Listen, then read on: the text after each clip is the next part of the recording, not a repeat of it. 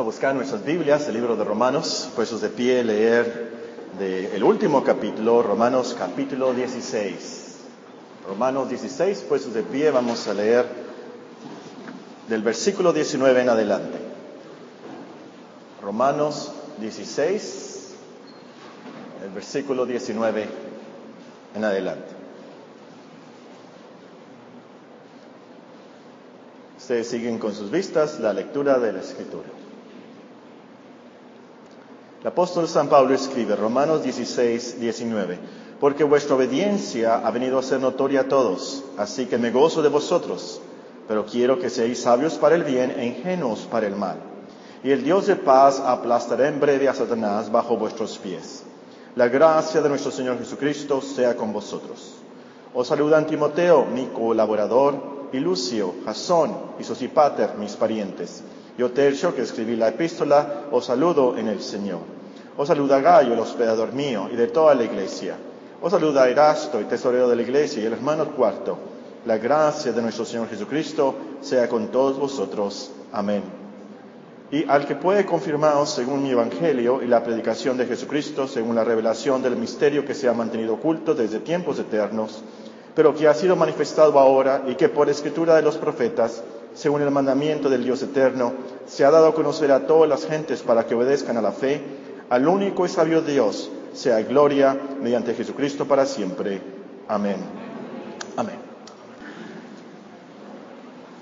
Cuando uno escribe una carta, quiere terminar bien, quiere que el final de la carta esté muy bien, no quiere que la carta esté incompleta, Quiere que sus peticiones que a las cuales está escribiendo eh, queden bien claras, que sean atendidas, por supuesto, por la persona que va a recibir el correo o la carta. Si la carta es para un amigo, quiere que la carta termine con un buen tono. Y sobre todo si la carta es importante, uno quiere que tenga un buen final, un final perfecto. en estos versículos que leímos, el apóstol termina la carta a los romanos. Y como explica en otra parte, este final fue escrito con su propia mano. Inspirado por Dios, por supuesto, el apóstol aquí termina con un final perfecto, escribiendo el último elogio, el último mandamiento, los últimos saludos y la última doxología. Esta tarde vamos a meditar nada más en las lecciones del último elogio y el último mandamiento de los romanos que se encuentran en el versículo 19. Romanos 16, 19. Porque vuestra obediencia ha venido a ser notoria a todos, así que me gozo de vosotros, pero quiero que seáis sabios para el bien e ingenuos para el mal. En su último elogio a la iglesia en Roma, el apóstol les escribe, porque vuestra obediencia ha venido a ser notoria a todos, así que me gozo de vosotros. Ahora, e, este elogio no es una adulación hipócrita, no es como cuando una hermana se corta el cabello y los demás la ven y le dicen, qué bien te quedó, qué bonita, qué chévere, qué suave, qué bien te quedó. Pero la verdad es que parece que la mordió un burro, ¿verdad? Y que el burro estaba ciego no está bonito para nada el corte, pero así le dicen todas, por supuesto, para adularla y quedar bien con ella. Yo nunca he escuchado a una persona decirle a otra, qué mal te ves con ese corte. Pero siempre, ay, qué bonita, qué linda te quedó, aunque no sea cierto. Bueno, el elogio del apóstol Pablo es sincero. La obediencia de los hermanos romanos de verdad había venido a ser notoria a todos. No a todos los hombres y mujeres del planeta, por supuesto, pero a todos los que los conocían, todos los hermanos de otras iglesias a través del imperio romano. Entre paréntesis, eh, teólogos y los que estudian la Biblia, cuando uno lee en la Biblia palabras generales como todo, todos, mundo, hay que leer el contexto para saber a quién se refiere ese todos. Bueno, el punto aquí es que muchos de los hermanos de otros países, de otras naciones, sabían de la obediencia de los romanos. Este último elogio es como el primero. Vean en Romanos 1.8. En Romanos 1.8 tenemos el primer elogio. Primeramente doy gracias a mi Dios mediante Jesucristo con respecto a todos vosotros de que vuestra fe se divulga por todo el mundo. La fe de los romanos se divulgaba, era conocida por todo el mundo. ¿Cómo era conocida la fe de los romanos? La fe es invisible, por supuesto, pero era conocida a través de sus obras, de su obediencia. Y siendo Roma la capital del imperio romano, muchos la visitaban, por supuesto, y habían platicado a otros hermanos de su obediencia. Muchos iban y venían y eran conocidos los hermanos de Roma como hermanos obedientes. Y hay que subrayar esta palabra en nuestro texto de Romanos 16, 19, porque vuestra obediencia, su obediencia había venido a ser notoria a todos. Es muy importante em, entender este tema aquí en este texto y en esta carta de Romanos y en toda la Biblia, por supuesto, pero especialmente en este texto. Ojalá que nadie me malentienda. Voy a tratar de ser claro, voy a tratar de explicarme bien. Si no quedó claro, le preguntan al hermano Alfonso, ¿verdad?, cómo, estuvo lo que dije. El apóstol no escribe aquí porque vuestras decisiones han venido a ser notorias a todos. No dice eso. No dice aquí, vuestras decisiones por Cristo han venido a ser notorias a todo el mundo. Él no los elogia, los adula por eso. De hecho, el apóstol nunca usa la palabra decisión en sus escritos. De hecho, ningún apóstol usa la palabra decisión o decisiones. Ni nuestro Señor Jesucristo. Nuestro Señor Jesucristo nunca dijo, hagan una decisión por Cristo. Nunca dijo eso. Nunca dijo, hagan una decisión para ser salvos. Para el apóstol, la cristiandad no es una decisión. Es mucho más que eso.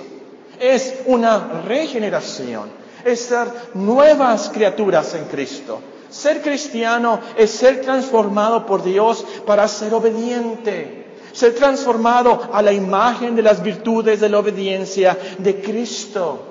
Entonces, para el apóstol y para Dios, a lo último, a los hombres se les divide en obedientes y desobedientes. Vean conmigo Romanos 6, 16. Romanos 6, 16. ¿No sabéis que si os sometéis a alguien como esclavos para obedecerle, sois esclavos de aquel a quien obedecéis, sea del pecado para muerte o sea de la obediencia para justicia. ¿Los hombres son obedientes al pecado o son obedientes a la justicia? Claramente lo que nos dice el apóstol Pablo. Si eres obediente, vas al cielo. Si eres desobediente, entonces vas al infierno, la muerte eterna. Véanlo con sus propios ojos. No crean que me estoy volviendo hereje. Vean con sus propios ojos Romanos capítulo 1 y perdón, Romanos capítulo 2 y voy a comenzar a leer en el versículo 4. Romanos capítulo 2 y versículo 4. Véanlo con sus propios ojos, por favor. Créanlo.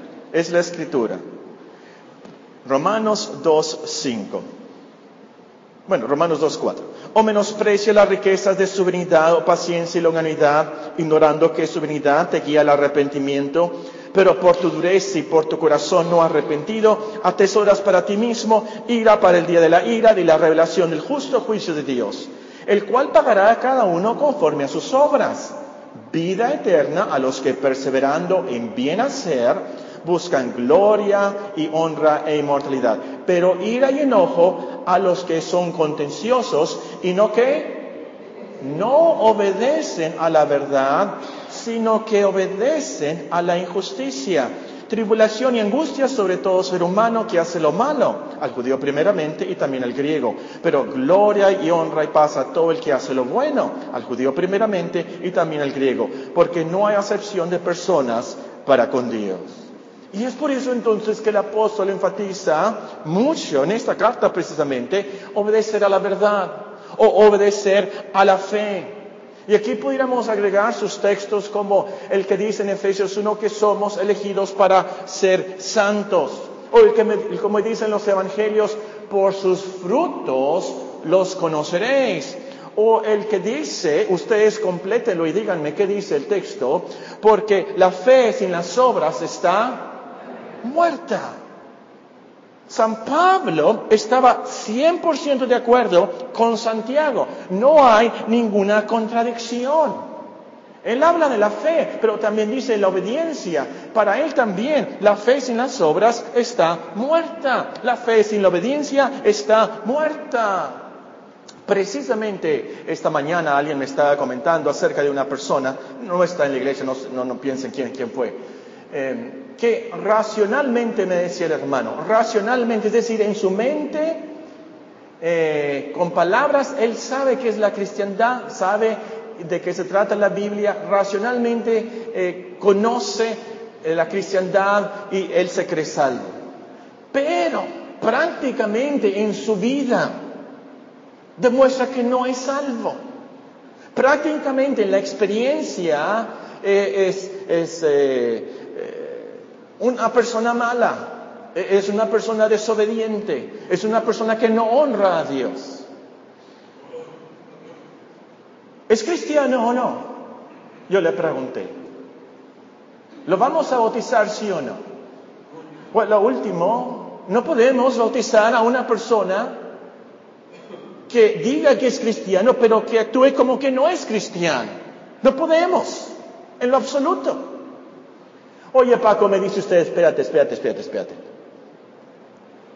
¿Que no somos salvos por gracia? ¿Que no somos salvos por pura fe?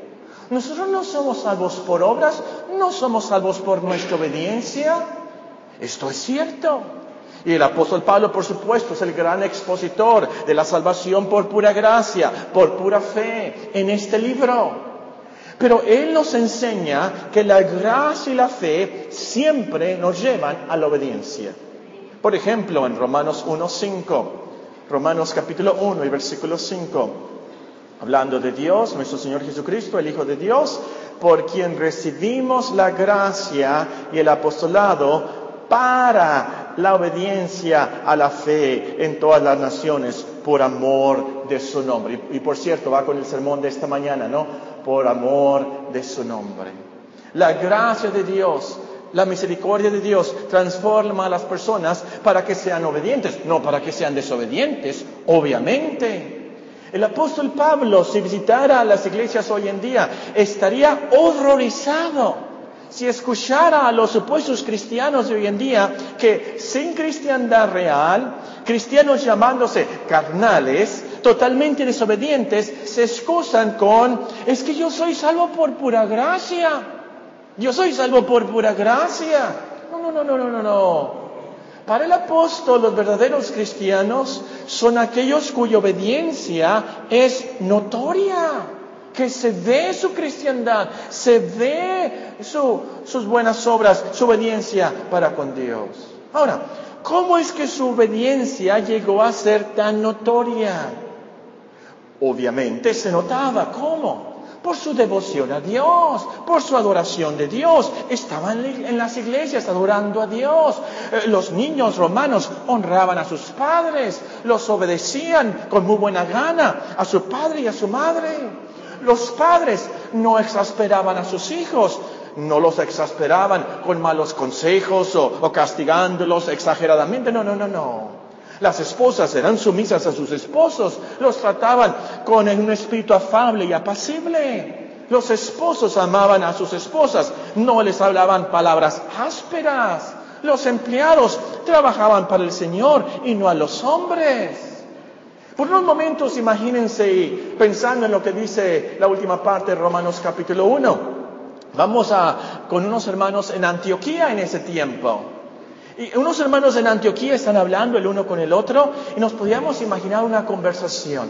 Uno le dice al otro, oye, ¿ya conociste al hermano Flavio? Sí, el hermano Flavio, ah, el que vino de Roma. Sí, creo que está aquí en Antioquía visitando a unos amigos. Qué testimonio, qué trofeo de la gracia de Dios, ¿verdad? Sí, ¿cómo? ¿Por qué? Antes él era un homosexual. ¿Pero cómo? Sí, sí, sí. Pero mira cómo Dios lo ha transformado. Y su esposa, ¿la conociste? Qué linda, ¿verdad? Pero antes era una de las personas más avariciosas y materialistas de toda Roma. Pero mira qué generosa, dio una ofrenda para el viaje misionero del hermano Bernabé y hasta trajo unos juguetes, desde Roma trajo unos juguetes para los niños necesitados de la iglesia aquí. Era notorio, había una gran diferencia en los hermanos. Y con mucha razón entonces el apóstol Pablo se gozó de ese testimonio de la gracia de Dios en la vida de los romanos. Porque su obediencia era evidencia clara del poder de Dios para salvación a todo aquel que cree. Que el Evangelio es verdad, que es el poder de Dios para salvación a todo aquel que cree. Su obediencia era evidencia clara que Cristo es un poderoso Salvador y que tenían el fruto del Espíritu Santo. Es por eso que estaba gozoso, alegre. Es por eso que, es por eso que nos dice en nuestro texto, porque vuestra obediencia ha venido a ser notoria a todos, así que me gozo de vosotros. En el contexto aquí de, las, de, estas palabras, eh, el apóstol por, por, supuesto estaba diciendo que estaban siguiendo, siendo obedientes a la doctrina correcta, no a los maestros falsos. Estaban aplicando bien el Evangelio, obedecían los mandamientos de Dios. Es por eso que les dice, vuestra obediencia ha venido a ser a todos, así que yo me gozo de vosotros. Es como el gozo del apóstol Juan cuando escribe, no tengo mayor gozo que este, el oír que mis hijos andan en la verdad. Lo mismo. Bueno, antes de seguir a la segunda parte del versículo, unas aplicaciones de lo que hemos visto. No te engañes, que el diablo no te engañe. No creas que una simple decisión de perico te salva. Tienes que obedecer a la verdad. Tienes que obedecer a la fe, dar frutos dignos del arrepentimiento, convertirte. Tienes que creer en Cristo como Salvador y Señor de tu vida. Tienes que obedecer sus mandamientos. Si no, eres un mentiroso, como dice Primera de Juan. Eh, por cierto, eh, cuando aquí leí, tienes que creer en Cristo como Salvador y Señor de tu vida, me acordé del pastor Juan MacArthur él se metió en muchos problemas con muchos teólogos y con muchos cristianos por su libro El Evangelio según Jesucristo. No sé si ustedes lo leído, magnífico el libro, te lo recomiendo. El Evangelio según Jesucristo. La tesis de este libro es que todo cristiano recibe a Cristo como su Salvador, pero también como su Señor. No hay cristiano que no sea un verdadero discípulo y que siga a Cristo como su Salvador y como el Señor de su vida para seguirle y serle obediente. Pero muchos alegaron, no, no, no, no, no, no, eso es salvación por obras. No, el pastor MacArthur está bien. No somos salvos por obras, pero somos salvos para buenas obras y el verdadero cristiano va a ser obediente a Cristo. ¿Cómo va a recibir a Cristo como Señor, pero, perdón, como Salvador, pero no como el Señor de su vida? Por supuesto que no. Bueno, otro punto. Número uno, no te engañes, que el diablo no te engañe. No creas que una simple decisión de perico te salva. Número dos, da gracias a Dios por su misericordia. Si eres obediente, si quieres obedecer sus mandamientos, tú tienes ahora un espíritu de obediencia en tu vida, tú quieres seguir al Señor. Solo el milagro de Dios, de la regeneración, de hacerte una nueva persona, puede lograr eso en tu vida.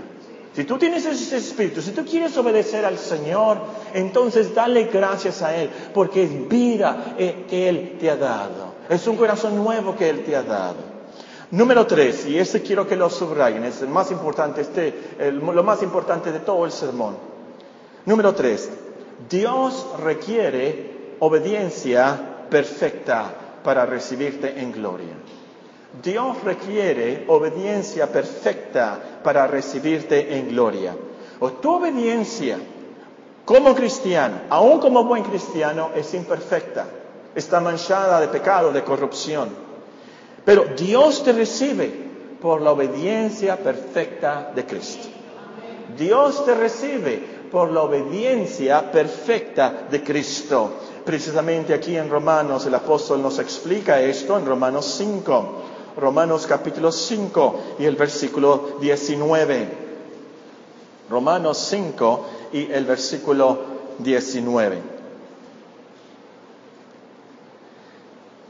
Porque así como por la desobediencia de un hombre, los muchos fueron constituidos pecadores. ¿Qué hombre fue eso que por su desobediencia todos los demás son pecadores? Adán, muy bien. Así también, por la obediencia de uno, los muchos serán constituidos justos. ¿Quién es ese uno que obedeció a la perfección y por lo cual todos los demás son declarados justos? Cristo. Es por la obediencia perfecta de Cristo que Dios nos recibe. Entonces, no confíes en tu obediencia, confía en la obediencia de Cristo. No diga, ah, yo voy a ser salvo por mi obediencia. Por supuesto que no. No, de eso no se trata el sermón. Pero eres salvo por la obediencia de nuestro Señor. En último lugar, número cuatro, cuando caigas en desobediencias, confiésalas. Levántate y sigue adelante en Cristo. Cuando caigas en desobediencias, levántate, confiesa, arrepiéntete y sigue adelante en Cristo. Muy bien. Ahora sí vamos a la segunda parte de nuestro texto en Romanos 16 y 19. Porque vuestra obediencia ha venido a ser notoria a todos, así que me gozo de vosotros. Pero quiero que seáis sabios para el bien e ingenuos para el mal. Y aquí nos encontramos con el mandamiento, el último mandamiento a los romanos. Ahora, es de notarse que el apóstol primero los elogia, así se dice, o elogia, elogia, no tiene acento, ¿verdad? Y luego les da el mandamiento. Primero les dice cosas bonitas y luego les da el mandamiento. Esto es una buena psicología. Es como cuando el apóstol Pablo en 1 Corintios 11 les dice, os alabo hermanos, porque en todo os acordáis de mí. Retenéis las instrucciones tal como os la entregué. Y habiéndoles elogiado eso, que ellos son obedientes, luego les dice y les enseña sobre el uso del velo en las mujeres. Leanlo, 1 Corintios 11 es lo que hace. Y esto es un punto muy práctico, por cierto. Al tratar a la gente, haz lo mismo al hablar con tu esposo, hijos, amigos, hermanos. Primero lo positivo y luego lo negativo. Primero un elogio y luego el mandamiento. Honey, qué bueno que cerraste bien la regadera. Pero no se te olvide recoger la ropa del piso, por favor. Le dices a tu hijo, ay, qué bien, qué buenas calificaciones te sacaste. Muchas felicidades. No se te olvide llegar temprano a la noche. Las dos cosas hay. Bueno, eso es extra, no les voy a cobrar por eso. Volviendo al texto. ¿Cuál es el mandamiento? Pero quiero que seáis sabios para el bien e ingenuos para el mal. Este versículo es como eh, lo leímos eh, en, en, Mateo 10 de parte de nuestro Señor Jesucristo cuando dice, sed prudentes pues como serpientes y sencillos como palomas. Lo mismo, ingenuos, sencillos como palomas. O como el apóstol escribe a, los corintios, él también les dice de esta manera, hermanos, no seáis niños en el modo de pensar, sino sed niños en la malicia, pero maduros en el modo de pensar. O como les dice a los filipenses, que seáis irreprensibles e ingenuos, hijos de Dios sin mancha en medio de una generación maligna y perversa, en medio de la cual resplandecéis como luminares en el mundo. O como les dice a los tesalonicenses, examinadlo todo, retener lo bueno, absteneos de toda especie de mal. E, es la repetición al último de la misma enseñanza del apóstol Pablo, cuando les dice a los romanos, sean sabios para el bien, ingenuos para el mal. Esa repetición en sí nos da a entender que este es un mandamiento muy importante y muy útil para los cristianos. yo creo que las palabras están claras, eh, el mandamiento es entendible. Nosotros debemos ser sabios para hacer el bien y debemos ser ingenuos, sencillos, inocentes, o como dicen en inglés, naive para lo malo. Pero lo práctico aquí es ¿Cómo hacemos esto? ¿Cómo somos sabios para el bien? El apóstol nos dice, Cristo nos dice una y otra vez, sean sabios para el bien. ¿Cómo hacemos esto? Bueno, en primer lugar, tenemos que conocer el bien. Si hemos de ser sabios para el bien, tenemos que saber qué es el bien. ¿Y cómo sabemos el bien? El bien, lo bueno, nos lo encontramos en las escrituras, la palabra de Dios, la Biblia. Solo en la Biblia, solo en la palabra de Dios nos encontramos el bien, lo que es bueno, conforme a la eternidad, conforme al juicio eterno, conforme a lo que vamos a ser juzgados. ¿Cómo sabemos cómo nos vamos a ser juzgados? ¿Cuál es el bien? E, e, el bien hacer, como dicen Romanos que leímos en el capítulo 2. Obedecer a esa... En la palabra de Dios. El mundo, las leyes del mundo cambian. La ética del mundo cambia. Pero Dios no. Estaba leyendo, no sé si lo leyeron ustedes en las noticias. En Guadalajara ya no es punible la relación sexual en público siempre y cuando nadie se queje. Increíble. En la India acaban de despenalizar los actos, actos homosexuales. Esto hubiera sido increíble hace unos pocos años. El mundo cambia su ética, el mundo cambia sus leyes, pero Dios no. Y a lo último, no se nos va a juzgar por las reglas del mundo, el bien según el mundo, pero según las reglas de Dios, según el bien de parte de Dios. Entonces, para ser sabios para el bien, tenemos que conocer el bien de Dios, sus mandamientos, sus advertencias, sus promesas, su evangelio, lo que tenemos aquí en la Biblia. Así podemos ser sabios para el bien. Número dos. Bueno, número uno, tenemos que conocer el bien. Número dos, para ser sabios para el bien, tenemos que pedirle sabiduría a Dios. No somos sabios por naturaleza.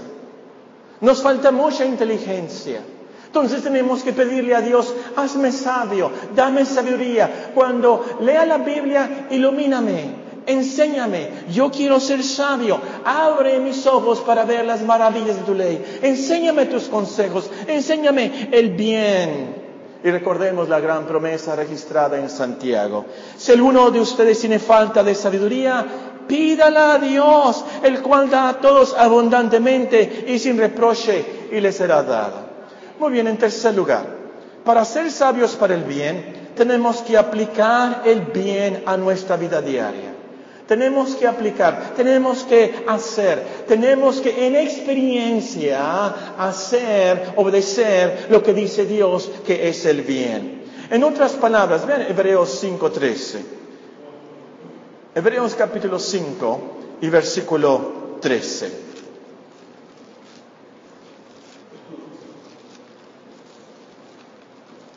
Hebreos 5.13.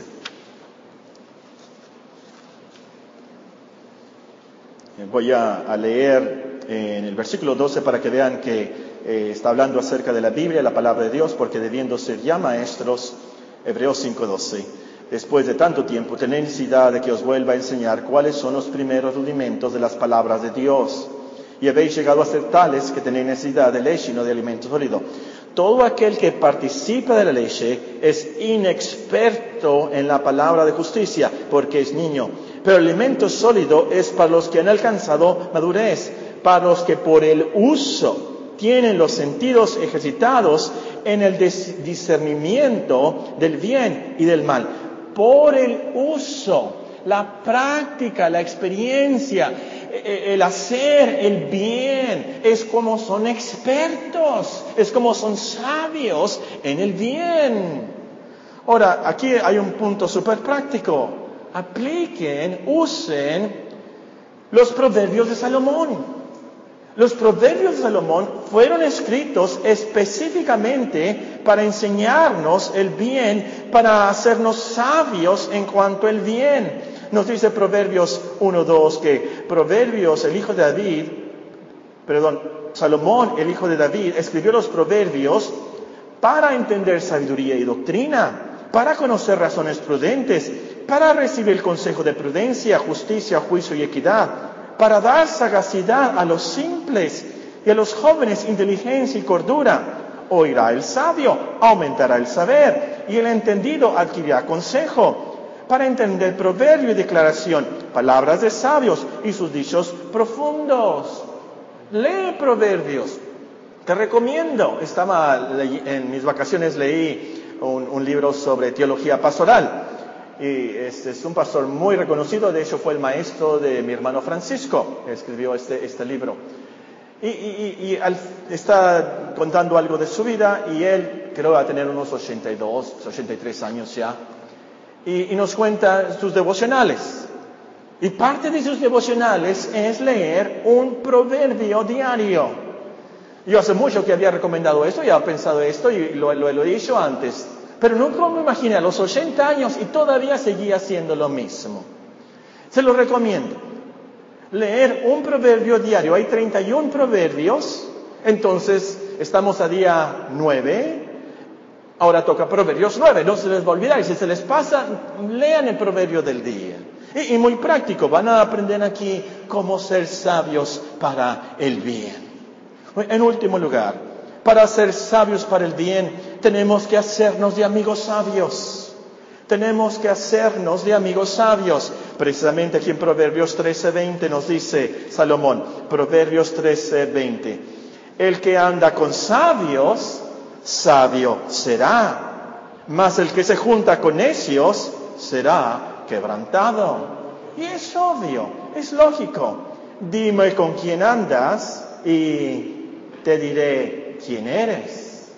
Vas a andar con sabios, te vas a hacer sabio.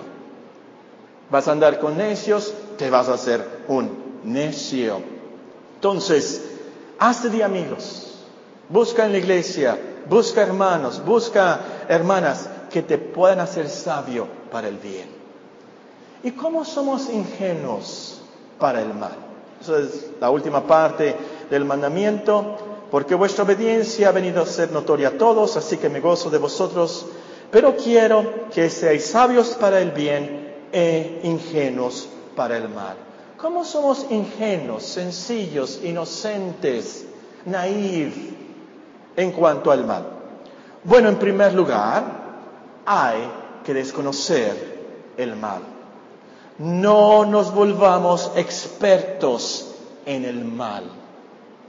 Hace muchos años mi papá me dijo, no me acuerdo por qué, pero me dijo, no te tienes que meter al lodo para saber que te vas a ensuciar. Algo así. No te tienes que meter al lodo para saber que está sucio. No tienes que aprender del mal. ¿Para qué? He escuchado de casos de personas que se ponen a estudiar la pornografía para defenderse, para enseñar a otros para que se cuiden y se vuelven adictos ellos mismos a la pornografía. Porque leyendo, estudiando, viendo, se vuelven adictos a ese mal. Es lo más terrible. Hay cierta corrupción en nuestro corazón, cierta morbosidad, no sé cómo llamarle, cierta depravación, que nos interesa saber lo malo, lo oculto, lo prohibido.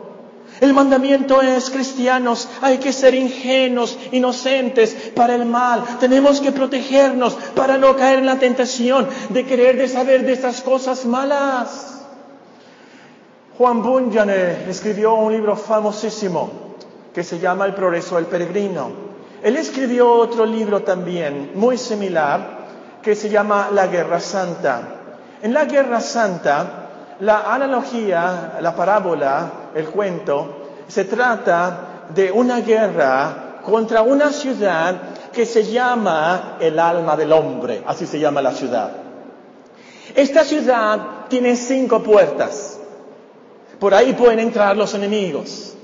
La puerta del ojo, la puerta del oído, la puerta del tacto, la puerta del gusto y la puerta de el olfato, los cinco sentidos. Y el punto aquí es, haz todo lo posible, todo lo posible en tu vida, que el mal no entre a través de la puerta de tus ojos. Jóvenes, niños, adultos, cada uno de nosotros, cuidado con lo que vemos en el Internet. Cuidado con las películas que vemos, cuidado con la televisión, cuidado con los anuncios que vemos al manejar, cuidado con la puerta de los ojos. Los productores de esos medios de comunicación ya no se miden. Pasan muchas cosas malas, criminales, salvajes, sensuales, ateas. Tú no tienes por qué saber cómo matar. No tienes por qué saber cómo vengarte. No tienes por qué ver esas cosas y saber cómo drogarte o qué hacen los que se drogan. No tienes por qué saber cómo mentir, cómo robar. Esas imágenes fácilmente nos tientan por nuestra naturaleza y nuestros deseos carnales contra el alma para aprender y ver y asociarnos y aún alegrarnos en esas cosas. Les voy a confesar, eso es una confesión. Hace muchos años, no sé si una película o era una novela, no, no, no era una novela, era una película en la televisión. En esta película se trata de un robo a un banco. Y los ladrones, unos se visten de payasos y roban el banco. Y ahí está la policía, las patrullas y todo y los ladrones se escapan y ya van en un avión.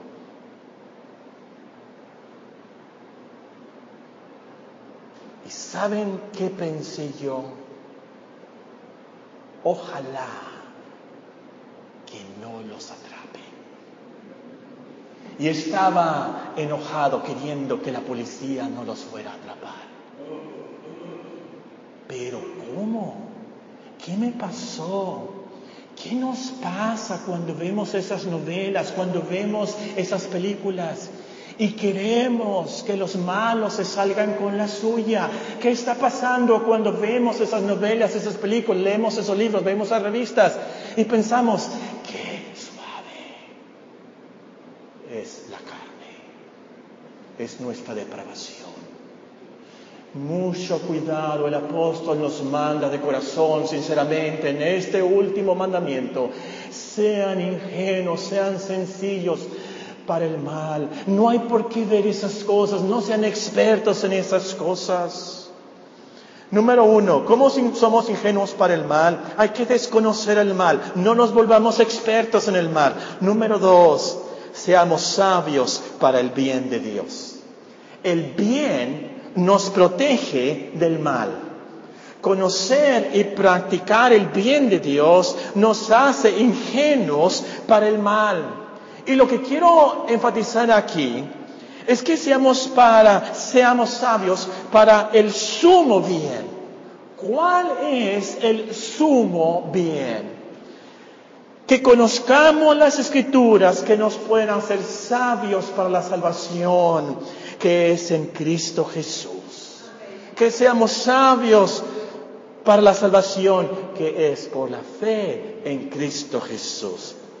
Sin esta sabiduría, toda la sabiduría del mundo es en vano. Pero el gran bien de la salvación es lo que nos da la vida con Dios por la eternidad. Y conocer eso Conocer a Dios y la salvación que es en Cristo Jesús y vivir ese evangelio es lo que nos hace ingenuos para el mal. ¿Han conocido hermanos así? Ah, hace muchos años también escuché el testimonio de una mujer, de una hermana, acerca de un joven de la iglesia. Y me interesó y me impresionó mucho, nunca lo voy a olvidar alguien estaba preguntando referencias sobre este joven de la iglesia, en una iglesia en Estados Unidos. Y esta hermana le contestó, e-, ese joven parece bueno, un buen hermano, es un buen cristiano, tiene una actitud, una nobleza como el del joven que nunca ha visto pornografía. Me impresionó eso. Ese es un cristiano que conoce el Evangelio, está viviendo el Evangelio y se nota en la nobleza de su alma y la sencillez y la ingenuidad y, no sé qué palabra usar, la naive es la inocencia de que no conoce el mal. ¿Por qué?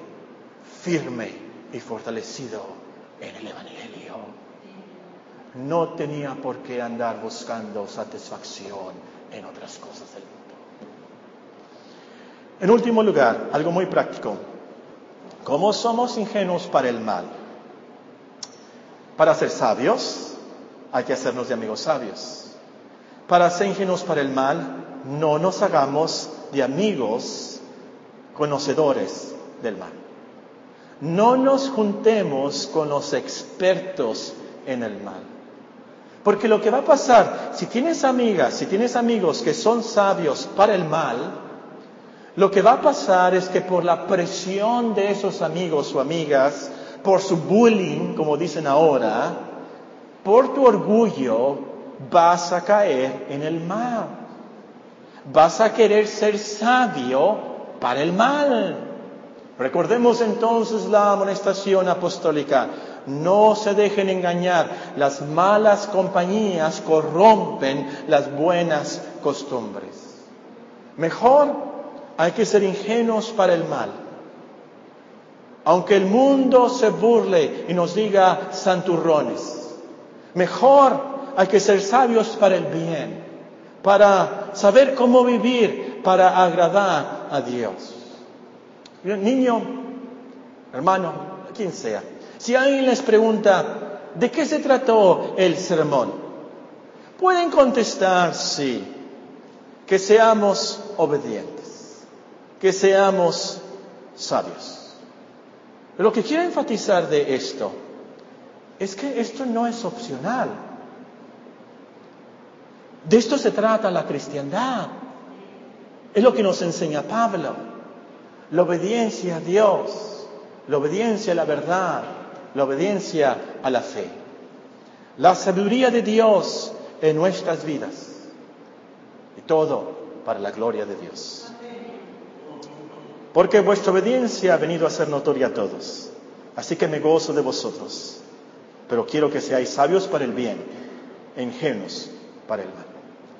Bueno, vamos a despedirnos cantando el himno 408, puestos de pie, himno número 408.